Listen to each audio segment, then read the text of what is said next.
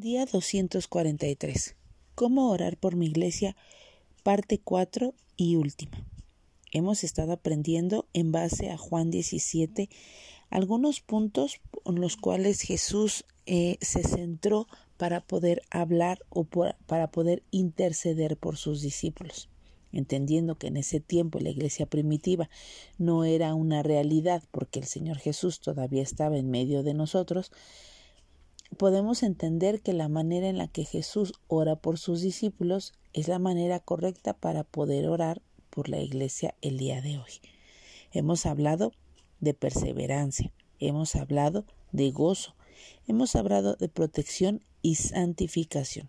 Y hoy vamos a ver el versículo 17 del capítulo 17 que nos habla acerca de santificación. Dice, santifícalos en tu verdad, tu palabra es verdad.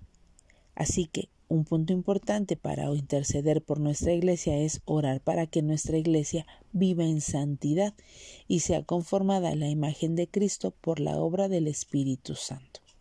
Y el otro punto, y el último, es orar por la unidad. Oremos por una fraternidad inquebrantable, basada en la verdad, en buenas relaciones y por una unidad tangible entre los miembros de nuestra iglesia. Capítulo 17, verso 11 dice, Y ya no estoy en el mundo, mas estos están en el mundo, y yo voy al Padre al Padre Santo, a los que me has dado, guárdalos en tu nombre para que sean uno, así como nosotros. Y del 21 al 23 hay unas palabras que son muy conocidas por todos y que dice, para que todos sean uno, como tú, oh Padre, en mí y yo en ti, que también ellos sean uno en nosotros, para que el mundo crea que tú me enviaste.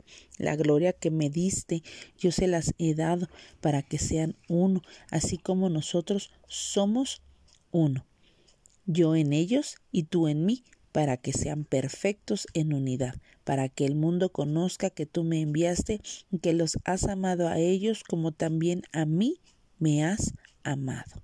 Creo que ese es el punto importante, poder estar tan cerca de Cristo que esto nos lleve a tener una unidad eh, grande y que esa unidad nos lleve a alcanzar a los demás. La unidad es la categoría más prominente en la oración de Jesús. Desafortunadamente es probable que sea por la que menos oramos. Jesús ora porque la unidad de su iglesia se refleje en la unidad divina.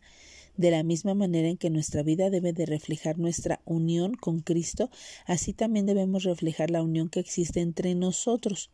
Como ovejas de Cristo, muchas veces actuamos como, como si perteneciéramos a pastores o a rebaños diferentes, y eso hoy debe cambiar pero la unidad del cuerpo bajo la guianza de su cabeza es la que testifica al mundo la, la, veracidad del Evangelio.